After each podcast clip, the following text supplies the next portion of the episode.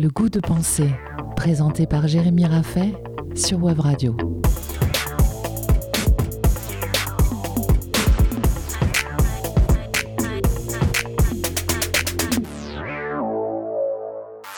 Et si tout serait à penser?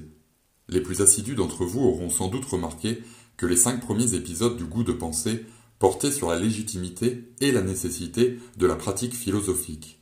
Nous avons montré progressivement comment la pratique de la pensée rationnelle, loin d'être déconnectée, est justement ce qui nous permet de nous comprendre, de rencontrer l'autre et de penser le monde. Ce n'est donc pas pour rien que les philosophes, depuis plus de 2500 ans, érigent la raison comme faculté première de l'homme. Notre bref aperçu de la connerie a constitué une critique et de la naturalisation des comportements humains et du relativisme creux. Il est trop simple de toujours en revenir à l'expression génétique pour rendre compte de la diversité et de la complexité des hommes, et il est absurde de croire que tout n'est qu'affaire de point de vue. Nous avons donc cherché à battre en brèche tout ce qui pouvait s'opposer à la pratique philosophique. Abordons maintenant, pour finir cette première série, la question différemment. Y aurait-il des domaines impensables? Existe-t-il des lieux, des objets, des événements que nous ne pouvons pas penser? La pratique philosophique porte-t-elle en elle-même une limite indépassable? Pour approcher cette question, nous allons nous appuyer, une fois n'est pas coutume, sur un exemple. Longtemps, les criminels, capables des pires atrocités, étaient considérés comme des monstres, soit possédés par le mal, le malin ou le diable, soit des fous incompréhensibles, des êtres irrationnels. Dans les deux cas, leurs actes atroces semblaient signifier qu'il n'y avait rien à penser, comme si l'œuvre du mal échappait à toute logique, à toute compréhension rationnelle. La figure du monstre est d'ailleurs marque d'exclusion. Le monstre est celui ou celle qui sort de l'humanité. Thomas Bond, un chirurgien et médecin légiste anglais, serait le premier à relier différents assassinats et à construire un profil psychologique personnel à partir des analyses des indices laissés sur les corps des victimes dans le but d'identifier et de retrouver Jack l'Éventreur en 1888. Il faut attendre ensuite la seconde moitié du XXe siècle pour que cette manière d'appréhender les crimes en série se systématise. La série Mindhunter s'inspire de deux agents du FBI, John Douglas et Robert Ressler, pour montrer avec beaucoup de finesse et d'intelligence les réticences et les obstacles qu'ont rencontrés ceux que nous appellerons plus tard les profilers. Face aux crimes atroces et pervers commis par les tueurs en série, il était commun de déclarer qu'ils étaient l'œuvre de la folie, donc de la déraison. Ainsi, on fermait la porte à la compréhension. Le raisonnement est simple. Il faut être fou, ne pas avoir de raison pour commettre ce genre de crime. Il n'y a donc rien à comprendre. Une partie de la population refusait même que l'on s'intéresse aux tueurs en série car c'était leur donner trop d'importance. Nous pouvons y voir le refus d'accepter ces individus dans le genre humain. Les monstres ne doivent pas être étudiés comme les humains, il faut les exclure. Pourtant, certains spécialistes en criminologie ont commencé à s'intéresser au profil psychologique de ces monstres dans l'espoir d'y apercevoir une logique.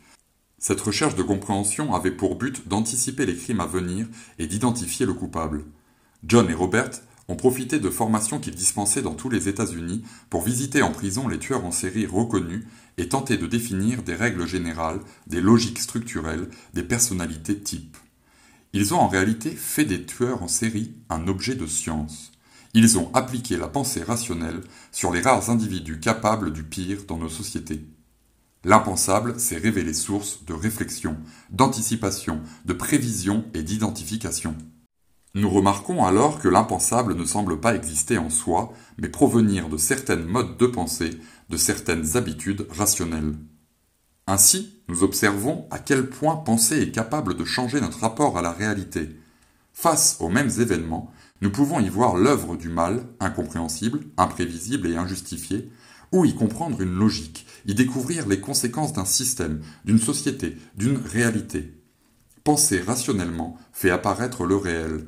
D'une certaine manière, penser, c'est faire exister. Nous comprenons alors que les valeurs transcendantales comme le bien, le juste, le beau, n'existent qu'à condition qu'il y ait des hommes pour les penser.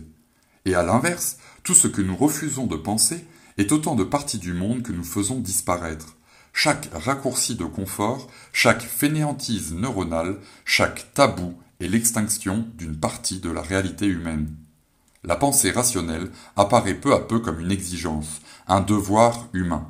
il n'est pas seulement question de savoir s'il est possible ou non de tout penser, il est plutôt question de définir un devoir de penser. Nous devons penser pour ouvrir la réalité, pour créer du sens, pour mieux connaître le monde et nous-mêmes. La vie de l'homme semble bel et bien tenir dans cette capacité à la nuance, à l'exigence, au devoir d'élévation. Que serait un homme qui ne cherche aucune étoile au-dessus de sa tête? Que serait un homme qui se suffit de vivre dans un monde fermé, fini? Tout n'est donc pas seulement à penser, tout doit être pensé.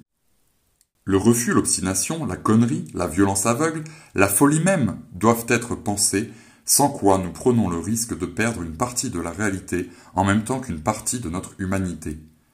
Galilée a osé penser l'héliocentrisme contre les aristotéliciens et contre le clergé, au risque de sa vie. Amerigo Vespucci a osé dessiner des animaux sud-américains qui ne figuraient pas dans l'arche de Noé. Nietzsche a osé défendre la contradiction et le paradoxe dans une discipline, la philosophie, qui s'était construite sur l'évidence et le principe de non-contradiction. Freud a osé penser la sexualité et le désir chez l'enfant pour mieux le comprendre. John Douglas et Robert Ressler ont osé reconnaître l'humanité des tueurs en série pour pouvoir analyser et comprendre leur psychologie. Daniel Kahneman et Amos Tversky ont osé penser l'irrationalité de l'homme mettant ainsi en lumière que notre système économique est construit à partir de théories considérant les individus comme des agents rationnels, alors qu'en réalité, bon nombre de nos décisions et de nos actes sont irrationnels. Alors prenons soin de continuer à tout penser pour que notre monde conserve sa gratuité, sa générosité, et pour que notre réalité conserve sa grandeur et sa richesse. Pensons pour que notre monde conserve son humanité. Osons interroger nos contradictions, nos peurs, nos doutes, nos certitudes. Pensons nos impensés. C'était le goût de penser, tous les samedis à 10h sur Web Radio, à réécouter et partager en podcast sur webradio.fm.